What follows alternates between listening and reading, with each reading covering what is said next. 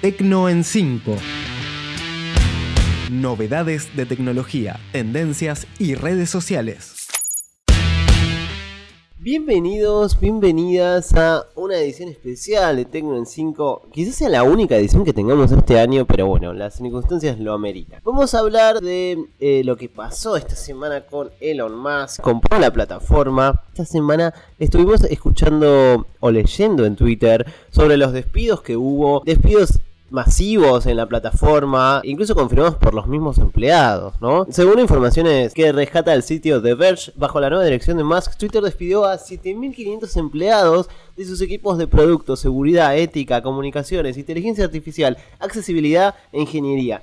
En estos últimos días, las confirmaciones de los despidos de los equipos enteros fueron compartidas por miembros de los mismos equipos que se entraron en la noticia al no poder acceder a sus cuentas laborales o incluso recibir una notificación por parte de la compañía.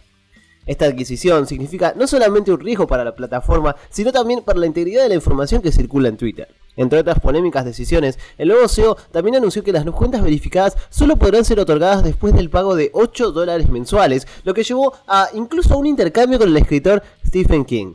Musk anunció que las cuentas verificadas pagas funcionarán a partir de la semana que viene y también planea incluir el botón de editar para todos los usuarios. Veremos si realmente este botón de, de editar funciona, ¿no? Porque si echó a todo su equipo de ingenieros, difícil va a ser que la plataforma efectivamente funcione como debería. Además, el despojo de sus departamentos de ética, seguridad e integridad confirma que los intereses de la nueva dirección no se centran principalmente en la verificación de datos, accesibilidad, derechos humanos y proteger la veracidad de la información, sino que, escudándose en el alegato de la libre expresión, se potencian aquellos discursos de odio que hasta el momento eran moderados por equipos que ahora ya no existen. El cambio además llevó a empresas como L'Oreal a pausar sus anuncios en la plataforma y dejar de realizar publicaciones, decisión que también tomaron varias compañías. También la empresa anunció que canceló su conferencia de desarrolladores que se iba a llevar adelante en las próximas semanas. También Elon Musk ordenó a los equipos reducir la infraestructura y los servidores de la red social, lo que va a tener un impacto directo en el funcionamiento de la plataforma.